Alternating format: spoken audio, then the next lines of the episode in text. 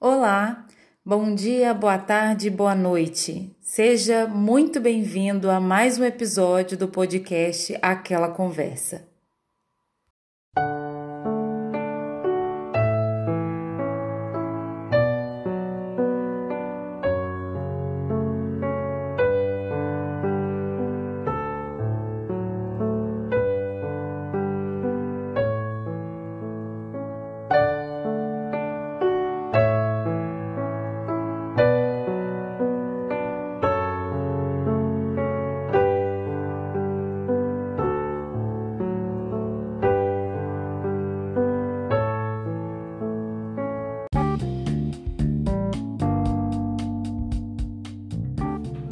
Ao podcast Aquela Conversa. E hoje eu trouxe dois convidados, na verdade três, para falar de um assunto que hoje em dia está bem polêmico e essencial também, sobre a ciência. E para começar, vou apresentar aqui a Natália. Bom, e aí, Natália? Oi, tudo bem, pessoal? Prazer estar aqui com vocês. É, eu sou. Bom, vou falar da minha formação primeiro, né, para numa ordem cronológica. Eu me graduei em letras na UFRJ, fiz português e inglês. E uh, eu entrei motivada assim, pela, pela, literatura, querendo trabalhar com preparação de originais, textos e tal. Mas no meio da minha graduação eu fiz iniciação científica num programa de linguística aplicada que tinha um núcleo de pesquisa sobre mídias e educação. Mídias, tecnologias e educação.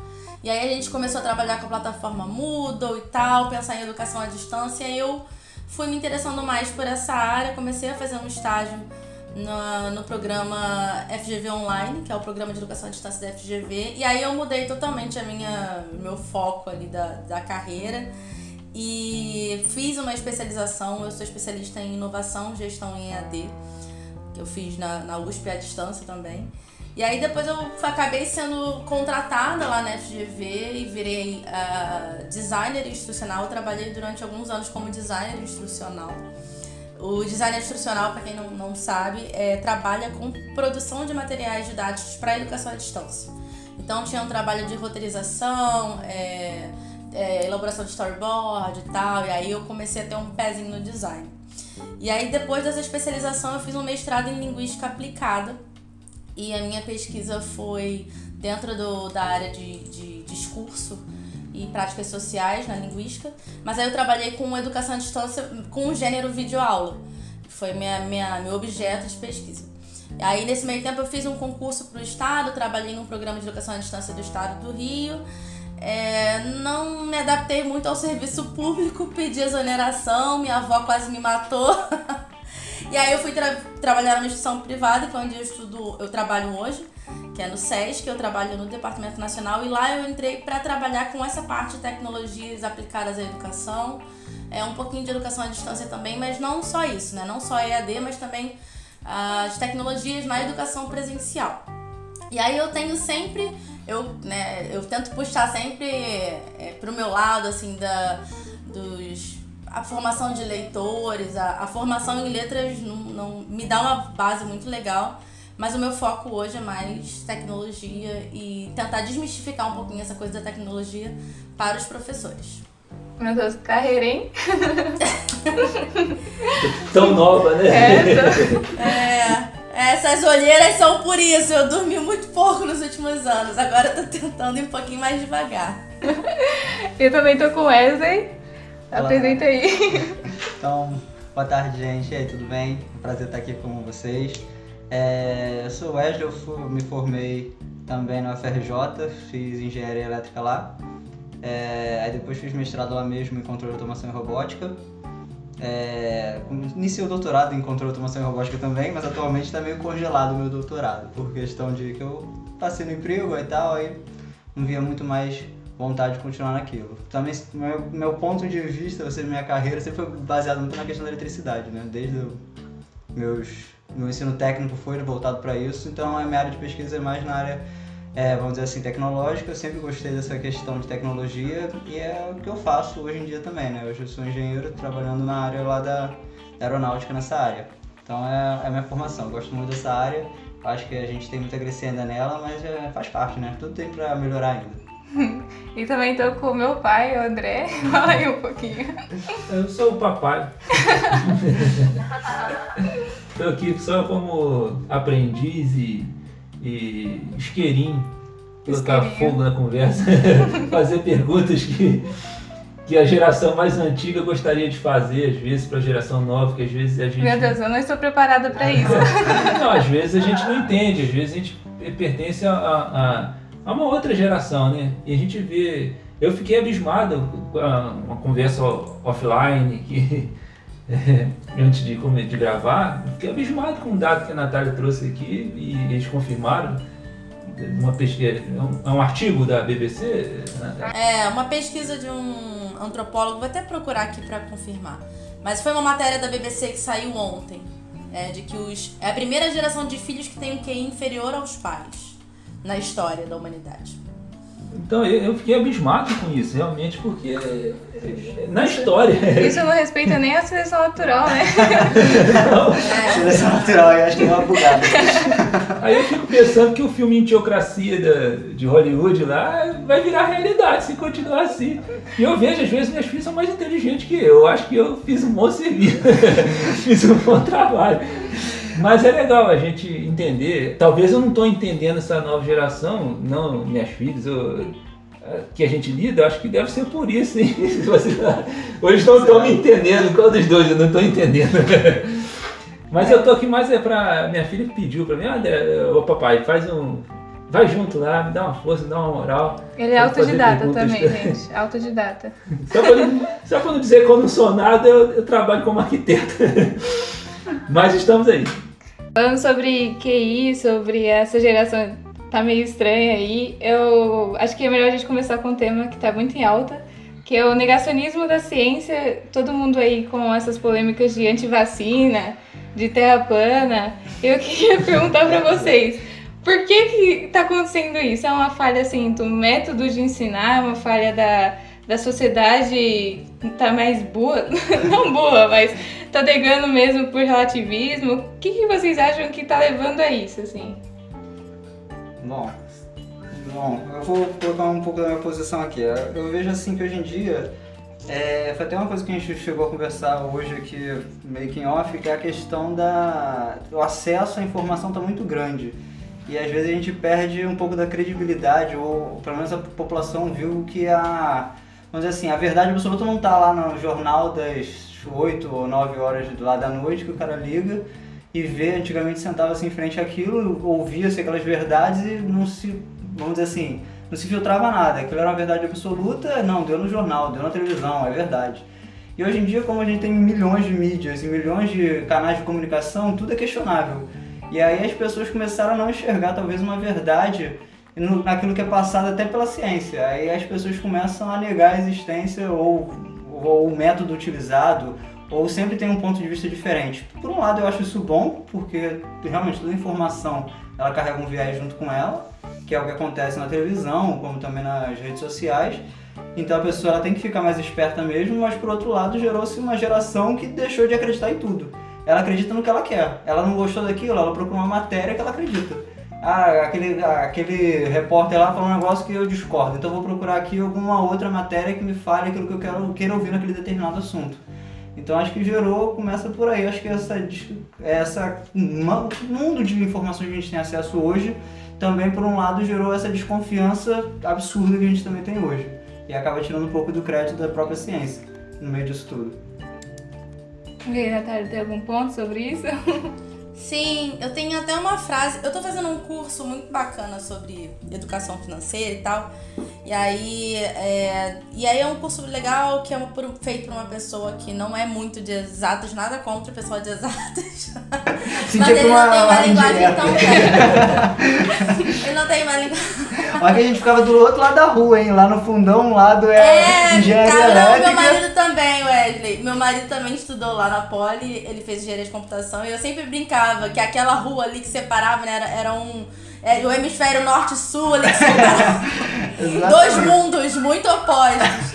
É, mas aí nessas discussões sobre é, finanças e tal, é um curso legal. Por que, que eu falei que é legal? Que ele traz uma perspectiva histórica, filosófica. Ele traz muitos filósofos gregos e filósofos é, um pouco contemporâneos, mas ele fala da importância dos clássicos. Aí ele falou uma frase do Schopenhauer, que é um filósofo alemão, que eu achei muito bacana, eu até anotei, eu vou até mandar aqui no chat, Ana, se você quiser ler depois. A frase dele é o seguinte: a cada 30 anos desponta no mundo uma nova geração. Pessoas que não sabem nada e agora devoram os resultados do saber humano acumulado durante milênios de modo sumário e apressado, depois querem ser mais espertos do que todo o passado. Ele falou isso no, sobre a erudição dos eruditos. Sobre a erudição e os eruditos. É, então eu acho que é um pouco isso, eu concordo com Wesley. Eu acho que na ciência tem, tem muito isso, né? Assim, as pessoas escrevem artigos lá de uma forma quase que sistemática, né? Uma produção é, o tempo todo, só que as pessoas querem ser os novos filósofos, os novos cientistas, eles querem ser os novos Einsteins, né? O Einstein da Olhando geração. o título dos artigos, né? Isso. É, então eles, eles querem, é, é, enfim, trazer coisas novas. E para você trazer uma coisa nova, você tem que negar uma antiga. Como nada se cria, tudo se copia, se transforma. Você precisa ir refutando aqueles argumentos e, e para chegar numa questão nova.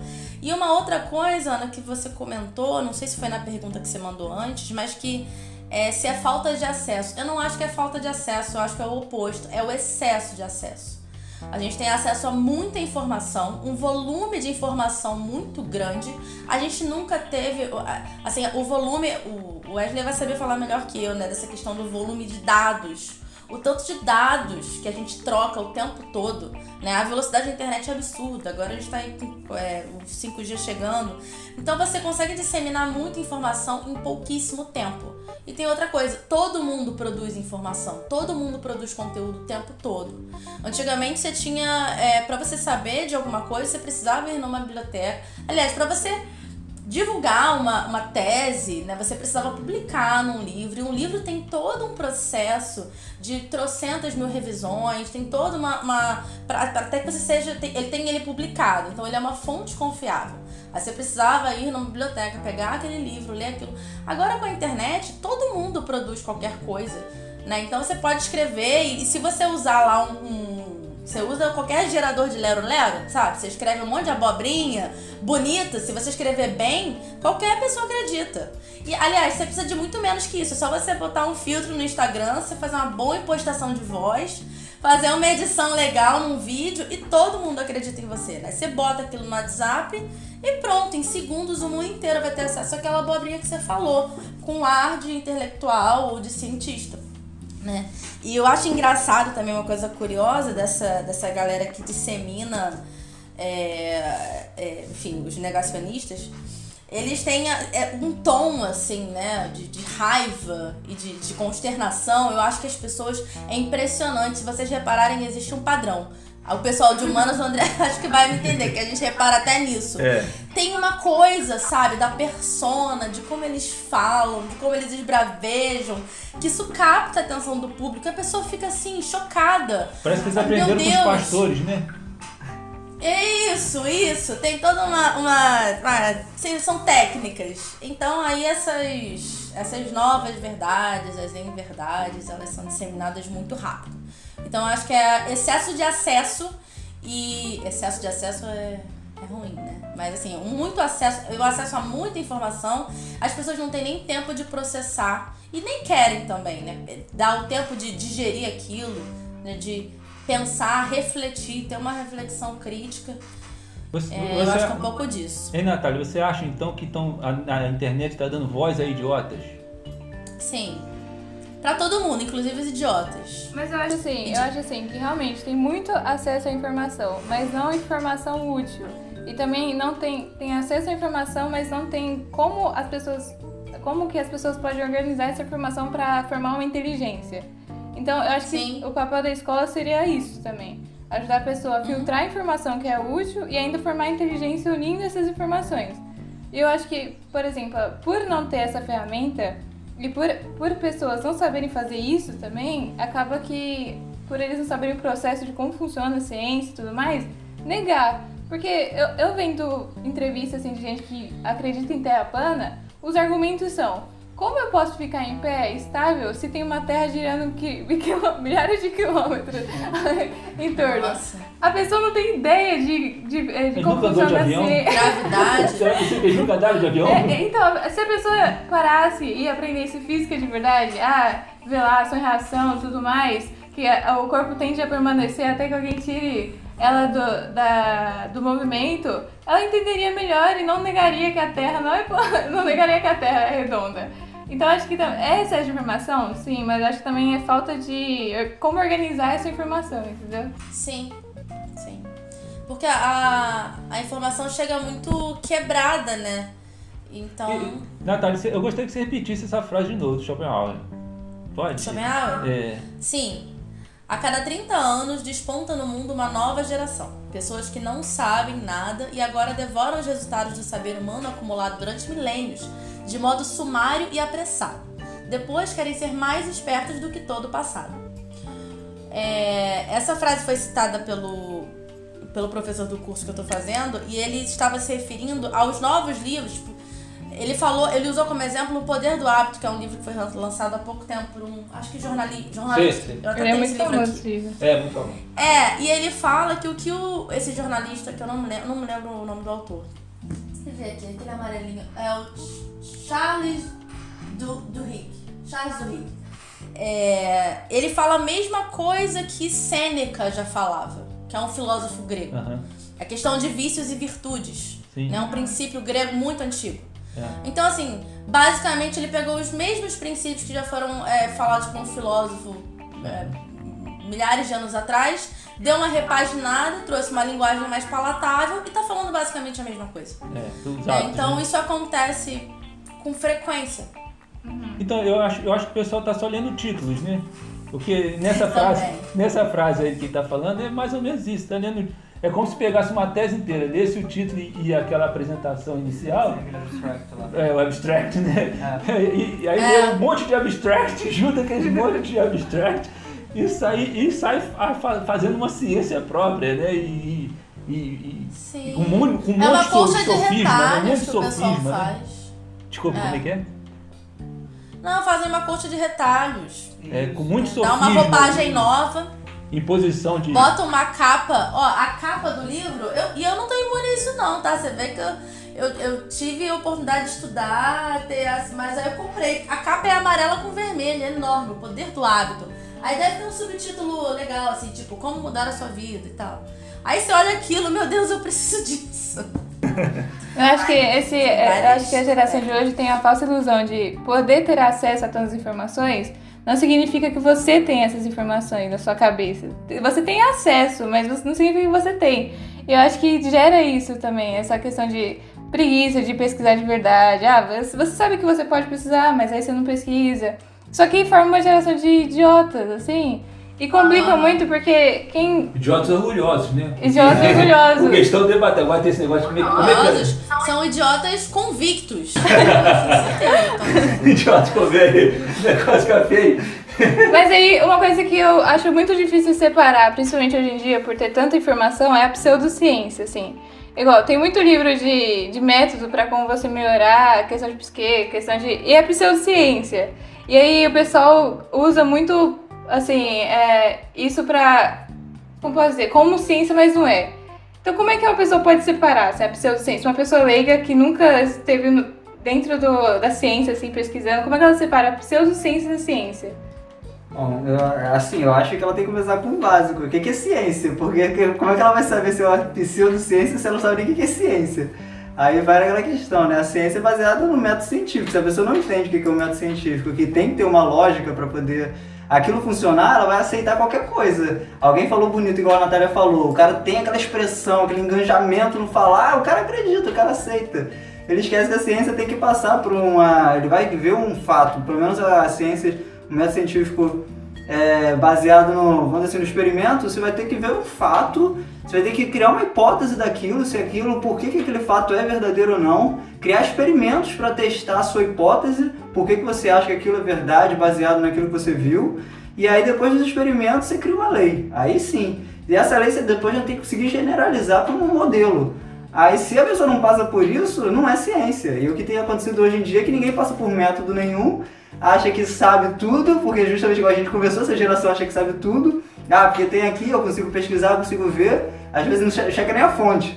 Aí acredita que é verdade e eu tenho uma opinião muito forte, uma Fonte convicção. WhatsApp. É, exatamente. Mas, por exemplo, eu acho que é muito difícil você estabelecer um método científico no em estudo de sociologia, por exemplo. É, Até é, tentaram. Porque o início da sociologia, o, o, como é que, o Augusto Conte tentou estabelecer o método científico na sociologia, com pesquisa. Só que não funciona, o ser humano é muito amplo. Então como é que. Acho que a ciência humanas é a que é mais, mais fácil de ser manipulada e ter o relativismo, porque não tem como estabelecer esse método científico, eu acho, eu não sei. Tem. Natália. Natália, agora você- Eu até, até abri minha dissertação aqui, porque eu queria lembrar. Olha só, já tem quanto tempo? Tem uns 5, 6 anos. É, pra ver a metodologia. Ana, em alguns casos tem sim. Em outros fica de fato mais difícil. Né? Ah, eu acho que existem muitas coisas subjetivas na- nas ciências humanas. E por isso que a gente fica com essa peixe aí de que não faz ciência. É, eu, eu, eu falei que eu ia defender, mas às vezes fica difícil mesmo. E eu confesso Então eu vou defender, sou- tá? Se você não conseguiu, eu defendo. Tô brincando, eu tô brincando, Tá tô brincando. É, eu me lembro. é, se eu estiver falando mais, depois você corta, tá, Ana? Que eu acho que eu falo mais que o Wesley. Mas, enfim. Você devia saber desse risco quando me chamou. Pessoas de humanas são prolixas. né, eu gosto disso. Mas é isso que é bom no bate-papo. Se, não tiver isso, não tem bate-papo. Eles só colocam números nas nossas frentes. E falam assim, acredita nisso, porque tá aqui provado. Então não sei o que. Ah, 2 mais 2 é 4. Mas Não. as teorias também caem nas exatas. É, tem teoria, Também tem tem Não, teoria. eu sei, eu tô falando assim, que a a conversa não deslancha, porque eles são muito exatos. Mas, é, assim, eu me lembro que quando eu cheguei na, na faculdade, assim, nos primeiros períodos, eu, eu, eu depois, eu achava que eu era uma pessoa muito, assim, muito, sabe, que viajava na maionese, mas quando eu cheguei lá na, na faculdade, eu vi que eu era até, até que eu tava bem, assim, eu até pragmática. Eu não, pros padrões de estudantes e pesquisadores da ciência da área de humanas, eu sou até muito prática e muito pragmática. Eu sempre quis, é, quando eu comecei a, a entender um pouco da, de pesquisa e tal, na faculdade mesmo, eu queria muito, eu tinha aquela coisa do ideal, né, do, do, do futuro professor que é, é idealista, de, de pensar numa coisa que tivesse utilidade e que desse um retorno para a sociedade, né? Até porque, eu, enfim, estuda, estuda numa universidade pública, né? A gente sabe que é o, é o dinheiro do contribuinte ali, não só dos nossos pais. Então a gente, eu pensava assim, pelo menos. Mas eu via que tinha gente que não pensava. Quando eu via lá que tinha a, o Wesley vai, lembrar disso também, da JIC, né? Que era Sim. Jornada de Iniciação Científica. O que, que é isso? Aí, Jornada de a é essa- Científica. Jornada de, jornada de iniciação científica eram as eram os congressos dos, dos bolsistas lá de iniciação científica. A iniciação científica é um programa que tem de alunos de graduação que participam é, como pesquisador, participam, tem bolsas ou não, né? Ajuda os pesquisadores, pra- né, nas teses deles, tipo assim. É, Isso, são é um ajudantes dos é pesquisadores. Isso. É um trabalho. Tipo isso. É, é mão de obra barata. Isso. Mas aí a gente participava ali da pesquisa com o nosso orientador, tinha um orientador. Então era uma forma da gente aprender a fazer pesquisa Sim, é já na bom. graduação. É muito bom. É, fato. não, pra mim foi ótimo. Mas quando pra quem não é filho de papai e tem que pagar as contas, tem que ajudar nas contas, É. é, um dinheirinho que faz É. uma Faz diferença. É, é um dinheirinho, é simbólico, né, Wesley? É uma É. coisinha assim, mas é um, incentivo, é um incentivo. E aí eu me lembro quando eu via lá na letras os temas, tinha umas coisas bizarríssimas, sabe? Era a gente discutindo na literatura, por exemplo, literatura comparada.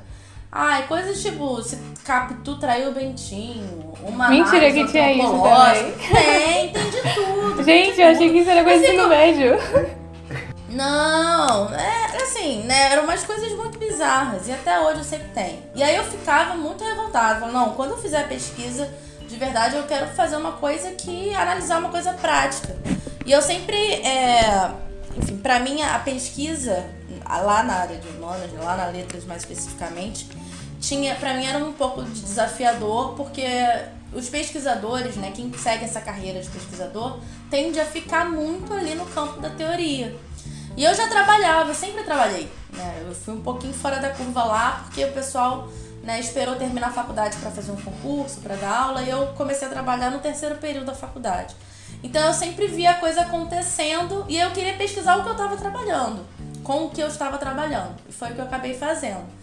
É, então, assim, tem sim método científico, é possível. Você pode ter um grupo de controle, né? Você pode fazer, né, é, todas a, todas isso que você faz, com, dependendo, tudo depende do objeto de estudo. Né? Então, você pode ver quando eu vou tentar dar um exemplo aqui. A primeira iniciação científica que eu fiz foi em sociolinguística e a minha orientadora na época, ela fazia, ela estava tentando construir redes de fala, online e offline. Ela queria saber, é, é, uma questão da acomodação linguística. Se pessoas que vinham do Nordeste para o Rio de Janeiro eram influenciadas pelo. como é que era a questão do sotaque em falantes adultos. Então eu comecei a entrevistar pessoas, e aí tinha um método, né, que era de formação de rede de falantes. Eu tinha que entrevistar pessoas que eram próximas. Então eu só podia entrevistar alguém que fosse indicado. Eu, eu entrevistei famílias inteiras, eu entrevistei vizinhos, eu fui na comunidade que tem ali na. Ali no fundão, dentro do fundão tem uma comunidade. Pescadores no final ali, né? Tem. Eu fiz uma obra ali da, da Becky Rio. Ali lá por dentro, esqueci Tem. o nome. Eu também esqueci o nome É, que a eu- gente dá. Tem uma comunidadezinha ali. É, eu dentro fiz, mesmo eu fiz uma obra na frente, praticamente na frente dessa. O pessoal até alugou uma casa, o pessoal que trabalhava na obra com a gente, na Ali empresa. Alugou lá, uma né? casa dentro do, da Vila de Pescadores ali, né? Uma avenida de pescadores. né? Isso, por ali. E aí eu comecei a entrevistar. Eu perguntava, ah, tem alguém aqui? Você conhece alguém que, nasce, que veio do Nordeste pra cá? Ah, sim, tem fulano que é da Paraíba. Eu entrevistava ela na casa dela e tal. Ah, você pode me indicar alguém? Ah, tem minha vizinha do lado. Então aí eu fui construindo e vendo e ouvindo os fonemas é, para ver as variações. E aí você tem que ter o grupo de controle também. Então assim, dá pra... Aí eu tinha que entrevistar pessoas diferentes e fazer comparações. Então dá sim pra usar o método científico. Mas tem gente que não usa. Tem gente que faz, vou fazer revisão bibliográfica, né? Então vou ficar aqui sentado no meu escritório, vou ler tudo, vou fazer várias conjecturas. Só que aí isso vai depender da banca, do orientador, né? Da, o rigor científico tem que ser uma cobrança. A universidade tem que cobrar isso, né? Dos estudantes. Agora, uma Mas, teoria da fato- conspiração. Uma teoria da conspiração que me falaram, eu não sei. Que um professor meu falou que eles escrevem artigos falsos pra comprovar, por exemplo, é, isso acontece muito em biologia, pra comprovar remédios, para as pessoas venderem que às vezes o remédio não faz nada, mas eles criam artigos pra falar assim, ah, funciona. Isso pode existir? Olha, eu não do nada nesse mundo, mas esse aí eu não Eu sabia também também não. Eu, eu já acho que não é muito difícil de fazer, Ana, porque na pesquisa você pode. Você pode enviesar os dados. Você pode usar os dados como você quiser. Você pode, inclusive, eu vou dar um exemplo da minha pesquisa. É, eu queria provar, eu escrevi, depois que eu defendi, que eu falei sobre videoaula, sobre produção de videoaula, e na época ainda não tava esse boom que tem hoje, mas depois eu fui escrever um artigo para um congresso, eu queria, eu fiz uma pesquisa com os alunos, a minha, o que eu defendia era que os professores não deviam fazer vídeos mais longos que 7 minutos. Porque eu fui ver as estatísticas no YouTube e tinha um pico em 7 minutos de, de visualização e depois ia caindo.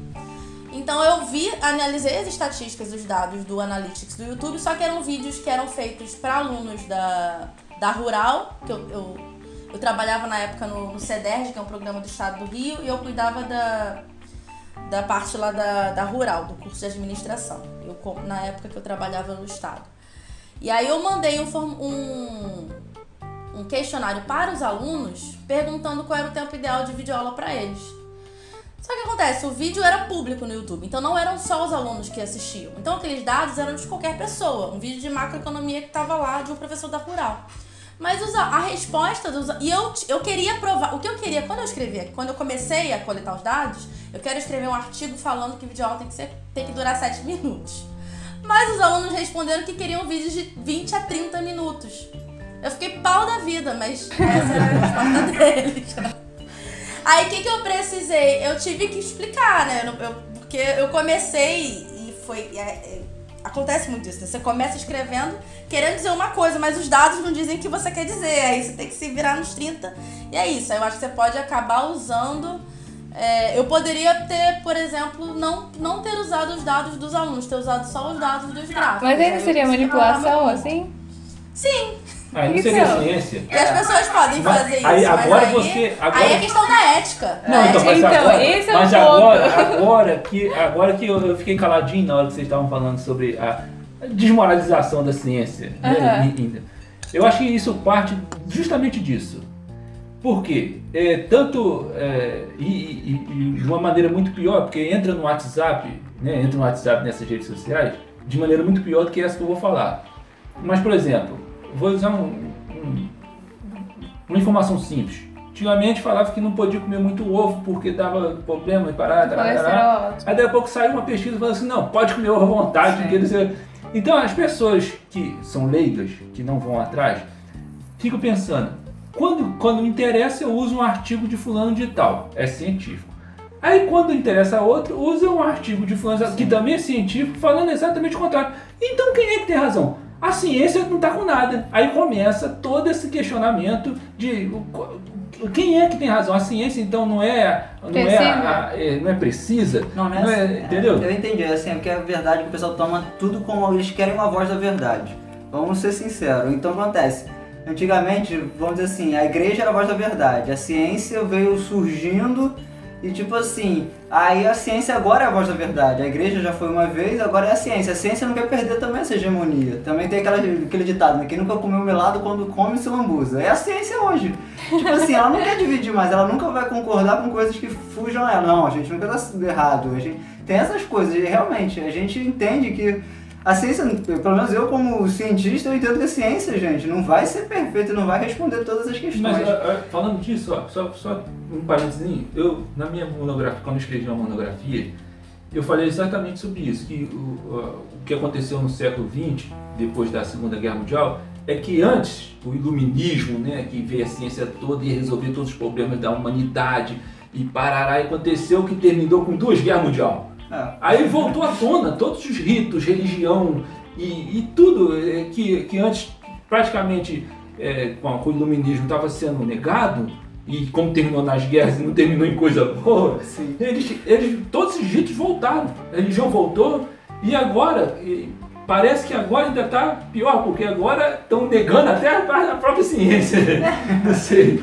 Não, e falando disso, sobre se a ciência é tão eficaz assim, porque eu vejo, é, pra opinião assim, do senso comum, não é, principalmente com a crise do coronavírus, que a OMS fala assim, usa máscara, porque vai evitar contaminação. Não, não usa máscara, só usa máscara quem tem problema.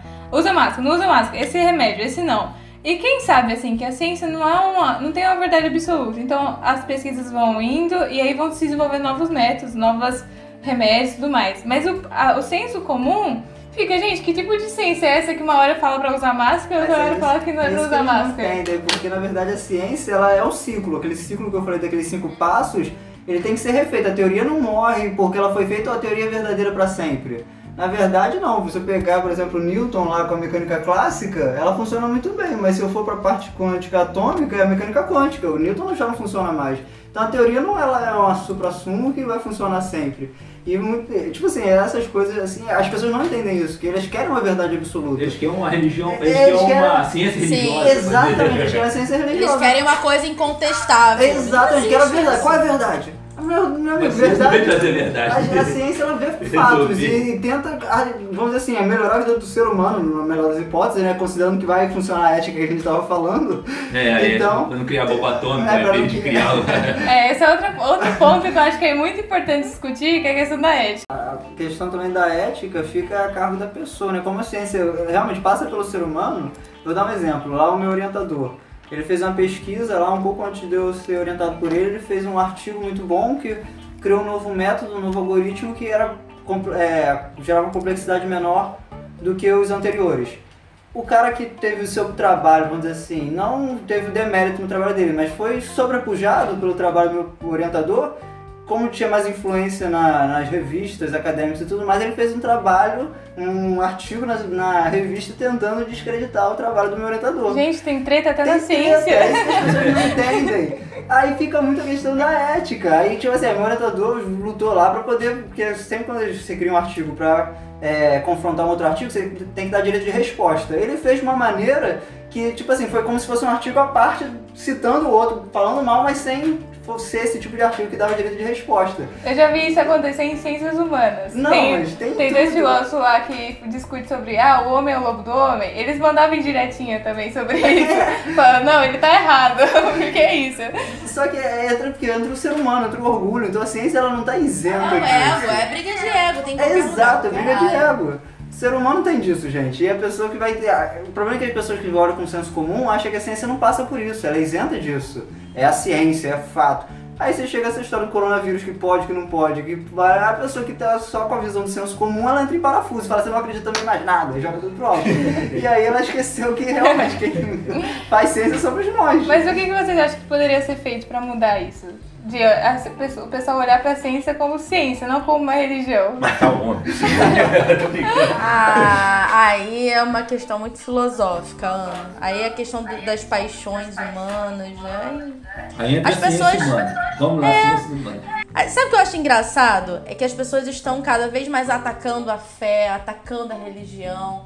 Mas elas, elas parece que elas redirecionaram esse amor, essa devoção é, é, a Deus para outras coisas, para políticos, para partidos, para ideologias, para ciência, para correntes científicas em que elas querem acreditar, porque tem isso, né? As pessoas querem é, teses, querem hipóteses em que, que digam que elas querem ouvir. Né? Então quem quer, quem não quer usar máscara vai acreditar no artigo que fala que não é para usar máscara.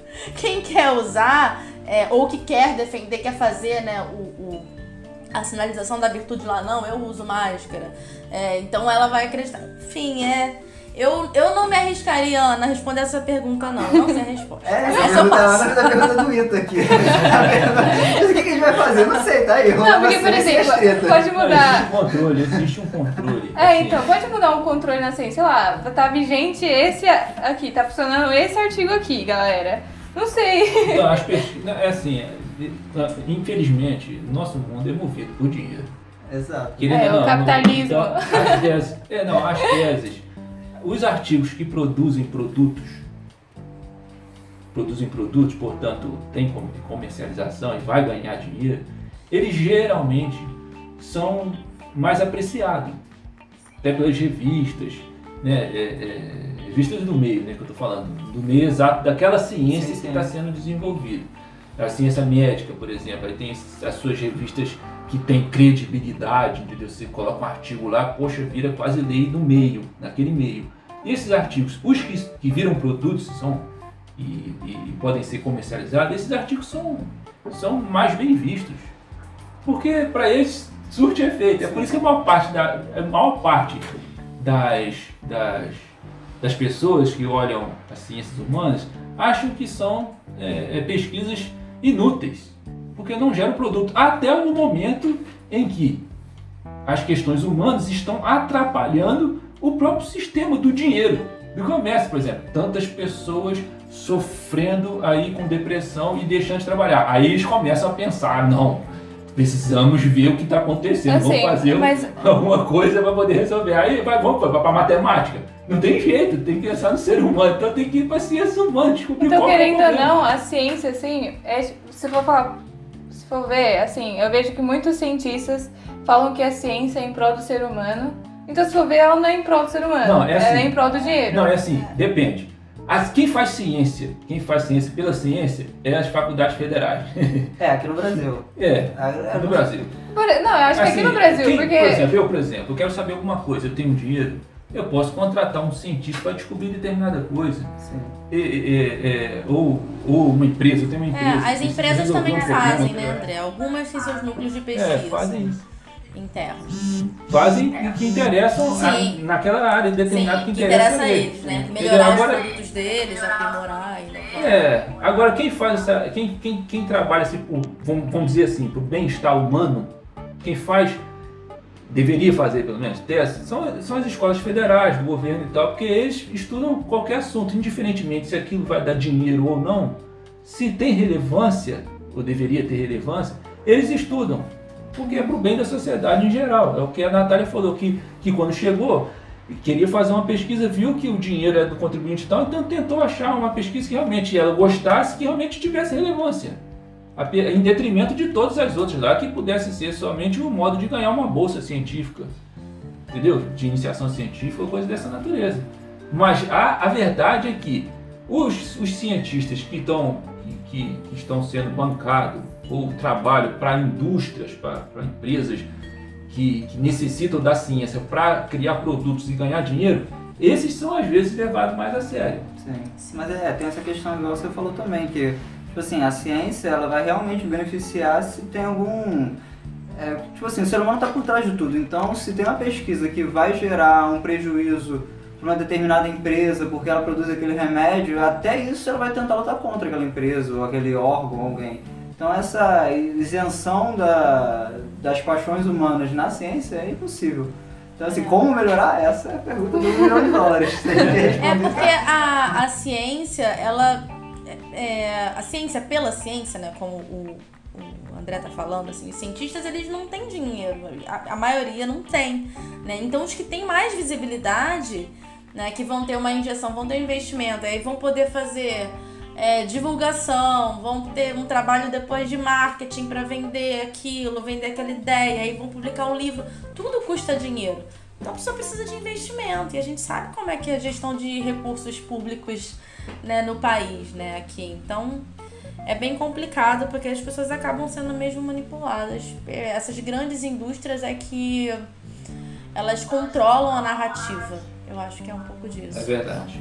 Eu acho que, como ultimamente a informação é o bem precioso, igual no, no documentário fala que os dados hoje em dia é o que os países estão lutando para ter hoje em dia é dados, não é mais terra. Uhum. Então acho que o, o, meio científico é influenciado por isso. Principalmente a questão Sim. de tecnologia que eu vejo assim que as, todos os, os, é, os estudos são para desenvolver tecnologia. Parece até Guerra Fria, assim, a luta por maior tecnologia e tudo mais. Sim. E, só que eu não vejo ética no sentido de, por exemplo, ser algo em prol do ser humano. Tanto é que no documentário fala sobre isso. Eles desenvolveram algoritmos e tecnologia que matam o ser humano, a saúde mental da população tá horrível, porque é um algoritmo para lucrar em, em, cima do tempo da pessoa vendo ali, mas não pensa no ser humano. Poderia ser que talvez assim no início foi uma ferramenta para ajudar as pessoas, mas não teve essa parte de estudo. Aí eu fico até pensando assim, a ciência, assim, o futuro da ciência, seria que, será que é algo bom? E lendo Homo Deus eu vi que não, acho que não é algo bom. Talvez seja teoria da conspiração. Tem muita teoria da conspiração na ciência também, né? Não sei, essa questão de robô dominar o mundo. Acho que é. Acho que na ciência não tem teo, teo, teoria da conspiração. Não. Acho que o que tem é, o, é, o, é os pseudocientistas. É, então, a ciência é, é a partir do fato, do, do, do trabalho em si, da, é, eu não acredito não, mas eu, eu, entendo que assim, a ciência, ela, não é que ela é um ser além disso, mas é tipo assim, a ciência a gente olhar pra, pra vamos dizer assim, pra essência dela, ela está sendo desenvolvida. Agora o pessoal pega o produto da ciência e usa para essas coisas que você falou. Hum. Por exemplo, da rede social, eles veem lá que tem como conectar pessoas, computador, informação, gerar rede social. Aí chega o, o capitalista, eu vou falar aqui, né? não, não sou anticapitalista, mas, mas assim, o cara que tá pensando no capital, ele fala assim, opa, isso me dá um lucro. Não é que a ciência gerou aquilo ah, então tem como... que separar, né? Tem que separar, igual a questão da bomba atômica. Foi descoberta a fissão e fusão nuclear. Agora, o que ia ser feito disso? Você podia gerar energia ou matar pessoas. Aí fica a cargo de quem está com poder de fazer isso. Então, de certa forma, assim, você, você dá poder pro ser humano estudando, descobrindo novas coisas, também é ruim. Não, não é que é ruim. Não. É ruim, porque, porque o ser humano. Não, porque o ser humano, o ser humano é mau. Mas aí então... é pra isso que servem as ciências humanas, pra conter os danos. pra conter os danos. Porque olha só, Ana, você falou de uma coisa que eu acho interessante. Você falou da daquele documentário, né, do, do dilema das redes, do social dilema. E aí eles trazem essa narrativa, de novo, é uma questão, aquele documentário ali, ele tem todo o interesse político por trás. Né? Verdade. É, ele fala, eles, eles falam coisas que a gente sabe, mas não para pra pensar. A, a gente até para, né? Que os, os que são os, os super, super reflexivos, né? Assim, eu confesso que eu, eu penso nisso, mas também quando eu tô usando a rede social não, não, não atento para essas questões. Mas assim, o, o, o cientista, o, o cientista de dados, o desenvolvedor, ele tem que desenvolver, ele tá desenvolvendo uma ferramenta. Ele não dá conta, ninguém dá conta de prever como o ser humano vai usar aquilo. Então, assim, é, é uma questão de. de é, Não somos Deus. Deus deu Sim, não somos Deus, faz exatamente. faz Então, assim, as ferramentas são criadas. As ferramentas são criadas. Mas são ferramentas e as ferramentas são usadas por pessoas. Então, se isso está causando danos, a gente precisa ver como a gente vai contornar isso agora. Porque também tem vantagens. A gente, sabe, uma coisa. Várias coisas boas têm sido feitas por meio das redes sociais, né? Inclusive, a, a, gente consegue furar um pouco essa bolha da- da- das narrativas controladas por grandes corporações.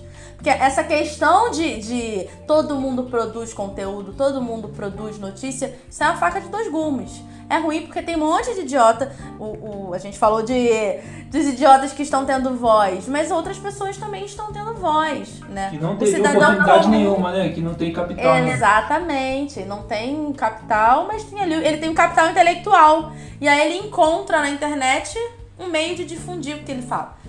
Então a gente fica aí, é um eterno pra lidar com tecnologia. Eu acho que eu sou. A gente tem que ter cuidado, achar um meio termo pra não demonizar totalmente essas coisas, mas também fazer um uso saudável e. É, não é porque a vaca tá cheia de carrapato que a Consciente. gente vai matar a vaca, né? Claro, só passa um remédio na vaca. Mas eu acho assim que é muito difícil é, uma pessoa, principalmente agora. A gente nasceu com a tecnologia. Eu não, né? Mas, por exemplo, minhas irmãs nasce- nasceram com a tecnologia Você na também. mão. Não, eu nasci não, não tinha computador. Não, Eu- você não tinha porque era pobre. Então, mas eu não. Mas eu não nasci com tecnologia, isso que importa. Eu não nasci com tecnologia. a tecnologia já existia, já existia. Mas ela, a ela não tá errada. Exatamente. A motivação. Atrapa- Atrapalhou aí desnecessário. Não, mas só 2001, tu já tinha já internet, já tinha. Tinha tudo. Exatamente. Tinha descada, aquela porcaria que até É. calma. É, Parecia que não. Não tinha Mas- internet de banda larga, tá acessível. Mas o negócio foi a banda isso. A maioria dos, dos trabalhos que a gente fazia na escola era aquelas folhas lá que eu até esqueci o nome. Almaço. Ao maço, É. com umas letras feias que a gente fazia. E aí eu vejo que hoje em dia, como você falou, a escola não tá preparada para tecnologia. Então, do mesmo jeito que ela não prepara a gente usando a tecnologia, a gente não sabe lidar com a tecnologia e não sabe lidar com a ciência. Porque até a ciência que ensinam pra gente na escola não é uma ciência que a gente aprende. Eu vejo que eu tive muita dificuldade em física, química, matemática. É, tem gente que tem dificuldade em filosofia porque talvez o método seja errado. E aí sai uma pessoa que, além de ser analfabeto funcional, ela não, não sabe nem lidar com a ciência, com o fato da ciência não ser um deus, e nem sabe lidar com a tecnologia. Então acaba que pra ela esse desenvolvimento científico se torna ruim, porque ela não vai saber usar a ferramenta. E aí, tipo, eu, eu não sei o que poderia fazer. Se seria uma mudança na educação, de começar desde cedo ensinando pra criança como fazer, É o como lidar. É, ou se. ou se. Não, mas ela ensina os professores. Não, Mas você tem que ensinar primeiro eles, né? mas Porque É, mas é os resto. professores. Sim, é, Ana, é, você tá certa em relação ao método. Ah, sempre que eu falo pros professores nas minhas formações, eu uso sempre uma imagem que é muito legal. É pra eles refletirem, né? Que é de uma garrafa. Sabe aquelas garrafas, né, que os náufragos jogam com cartas e jogam no mar? Então é uma garrafa com uma escola dentro. Né? E eu sempre começo refletindo sobre isso, né? sobre as mudanças. E tem a questão também do viajante no tempo, que se alguma pessoa viajasse, uma pessoa que viesse do, do século 17, 18, né, viesse para um hospital, talvez ele, um médico, né, do século passado, né, não precisa nem tão longe, século passado viesse para o hospital hoje, talvez ele não soubesse usar todas as ferramentas, né? Se um, um arquiteto, hein, André, que hoje em dia vocês usam muitas tecnologias para os engenheiros também, né? Se um engenheiro do século passado chegasse hoje, né? Imagina o arquiteto aquele que fazia tudo na mão e aí vê esse negócio de AutoCAD e Eu tal. tô, eu tô trabalhando em um agora, tá? Tô conversando com você, mas tô com ele aberto trabalhando. Pois é. Mas se um professor do século passado viesse para uma escola hoje, ele estaria em casa, porque a escola não mudou nada. Nada. Nem a estrutura da sala de aula mudou. Ela é a mesma há séculos. A gente não tem mais palmatória, tudo bem, mas os métodos continuam sendo os mesmos, a estrutura continua sendo a mesma. a, a estrutura toda mudou. Então, assim, isso é uma coisa, é, pessoal, que eu tô falando aqui, mas isso não é falado na universidade. Eu fiz licenciatura, é, eu entrei na faculdade em 2008, né? Fiz licenciatura, eu fiz um pouco depois, porque eu fiz primeiro bacharelado, depois eu fiz a licenciatura para complementar. Mas não se fala muito sobre isso, sobre essa mudança dessa nova geração que aprende de um jeito diferente. Né? Se antigamente o professor era o único detentor de conteúdo, porque ele que ia à universidade, ele tinha acesso à informação, né? Ele e os livros e tal. Então ele era aquele era o detentor da informação. O aluno precisava ir à escola para aprender. Hoje ele tem um Google. Então o professor, aí ele chega, assiste uma aula inteira lá do professor, sei lá, lendo o texto ou então escrevendo no quadro e ele copiando. Aquilo não faz o menor sentido para criança ou para adolescente, para o adolescente menos ainda né? Porque ele é muito mais crítico. Aí esse mesmo adolescente chega em casa e entra no YouTube e procura aquilo mesmo que o professor levou três semanas para falar, explicado de uma forma super didática e tal, em 15 minutos num vídeo. Então a escola está fazendo cada vez menos sentido para essa geração, porque ela, ela não se conecta com a vida real. E esse é o problema da física na escola, por exemplo. É, gente, eu, eu era aquela aluna de física que passava assim, na média. Eu estudava pra.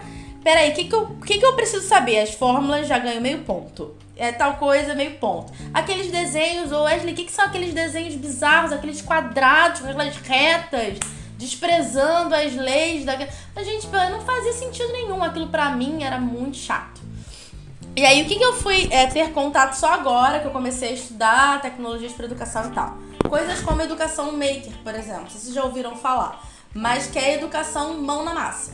Você aprende fazendo. E aí, é, é, pra mim, é, é o. É, eu acho que é o que pode mudar hoje na escola. Quando eu entrei no SESC há dois anos, eu comecei a trabalhar como professor de física, nessas formações sobre tecnologia. Eu falava um pouco mais da parte teórica, a parte de uso de redes sociais e tal, que era mais a minha praia. Eu falava de gêneros literários, né? Porque existe também gênero meme, por exemplo, é um gênero, né? Uh, enfim, GIFs e tal. Eu, eu falava um pouco mais disso. E ele falava da coisa maker. Então eu aprendi com ele circuitos elétricos com papel alumínio, LED e pilha. Eu vi ele ensinando, o professor falou: vamos dar uma aula, vamos ver como é que a gente pode ensinar circuitos elétricos assim, fazendo um circuito.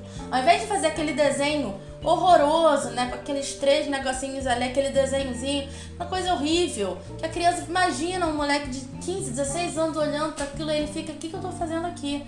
Acho que é o que eles mais perguntam. E aí, esse professor com quem eu trabalhava, ele já nem tá mais no SET, né? Reinaldo. É, mas eu aprendi isso com ele, eu achei fantástico. Falei, meu Deus, eu, eu fiquei dois bimestres na escola para aprender isso. E eu nem aprendi, porque eu nem me lembrava, mas agora eu sei como é que funciona o circuito, a questão dos polos, a bateria. Tipo, eu fiz um circuito, eu vi o LED acender na minha frente. Com papel alumínio, bateria, aquela bateriazinha de relógio, sabe? Bateria pequenininha. Né, tinha o condutor, tinha a lâmpadazinha lá de LED com as duas perninhas, aí tem uma mais curta e tal. E aí é, pasmem, eu comecei a ensinar isso. Falei, gente, eu sou formada em letras, sou de humanas, mas eu tô dando aula de física.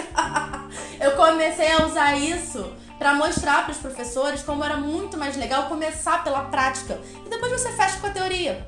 Que aí eles, eles memorizam e tal, mas tipo, coloca as crianças para botarem a mão na massa. Quando eles veem o LED acender, e aí eu vejo isso com o professor, porque eu dou essa oficina, são oficinas, né? Que eu dou para os professores. Eles ficam que nem crianças a minha luz acendeu. Aí quando eles fazem três lâmpadas acenderem com só uma bateria, aí pronto, tipo, eles zeraram o jogo. Cara, a gente fez um circuito paralelo e é maneiríssimo, sabe? Vai virar muito engenheiro, engenheiro elétrico ali. Vai Que, ter muito aqui que- pra gente poder trabalhar junto agora.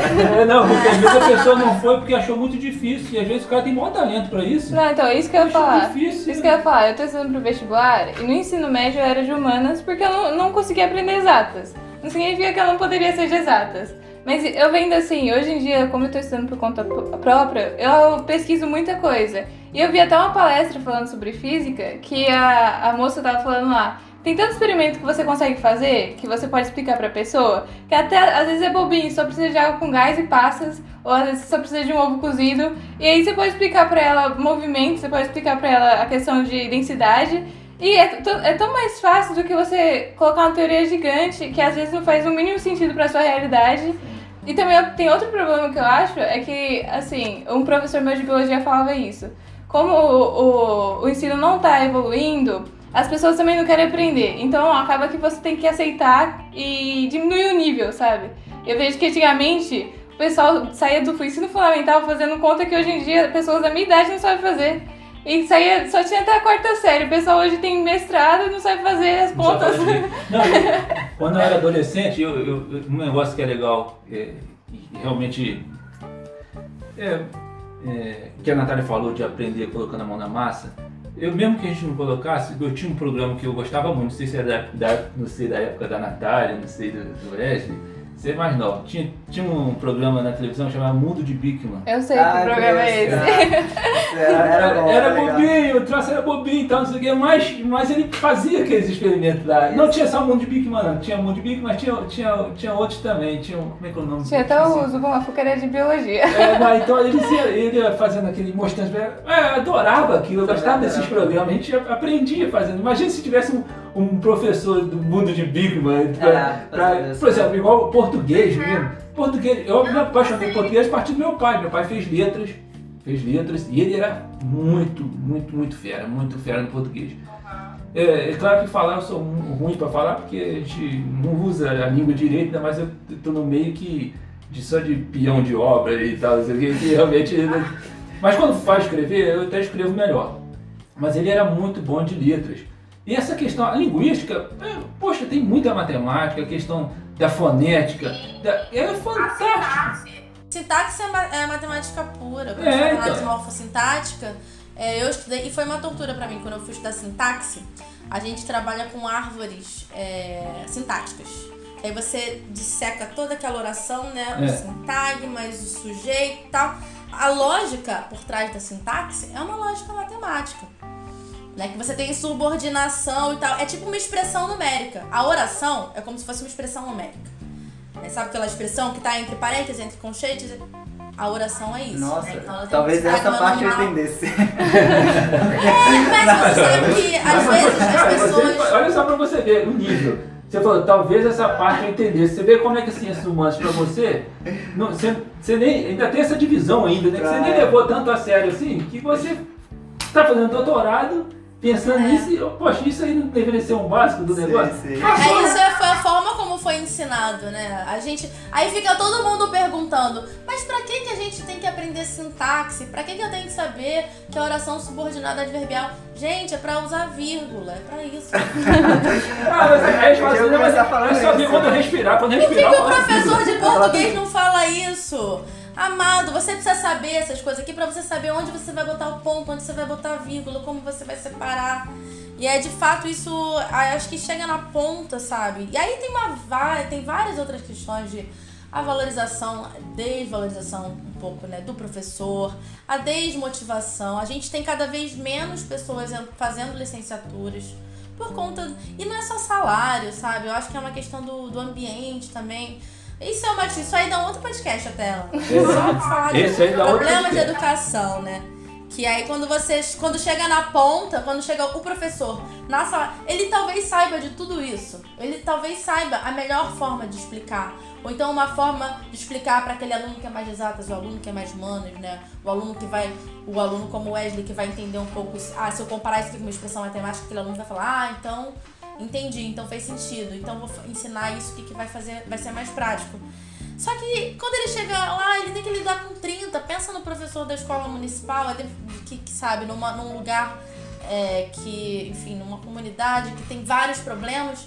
Ele tem 30, 40, 50 alunos berrando, gritando, correndo. Ele só quer sair dali às vezes, né? Então, isso é um problema. Eu acho que a ciência se enfrenta a muitos, muitos gargalos, assim, a questão da educação, a questão da estrutura e investimento do governo. Principalmente, eu vejo aqui, é, aqui, é mais no Brasil, assim, porque no exterior tem muito tecnopolo, né? Países desenvolvidos hoje eles lidam muito com ciência e tecnologia. O Brasil é um país que só exporta, então não tem porquê, não é uma coisa assim que geraria lucro a primeiro momento, se fosse implantar pesquisa e tudo mais. Demoraria um pouco. Aí eu acho que esses dois, esses dois aspectos dificultam, mas a população que tem esse meio que esse, como posso dizer, preconceito. Eu acho que Outra coisa assim que eu vi, hoje em dia eu acho que é menos, mas quando eu era pequena, que a ciência e a religião eram muito opostas. E aí acabava que o pessoal da igreja ficava falando, ah, coisa ruim, nova era, é, é ciência vai detonar, não pode fazer aula de filosofia. Se você fizer é, faculdade de história, você vai virar esquerdista. Então tinha muito preconceito. Eu acho que essa é uma pergunta que eu queria fazer. Vocês acham Não, calma, a parte 2 ainda vai ser lançada semana que vem. Mas, se você gostou desse episódio, compartilhe com seus amigos. Se não gostou, compartilha também e vê se eles concordam com você. Se quiser falar comigo, pode me chamar no Twitter, arroba aquela conversa, ou pode acessar o link desse episódio. É isso aí, adeus!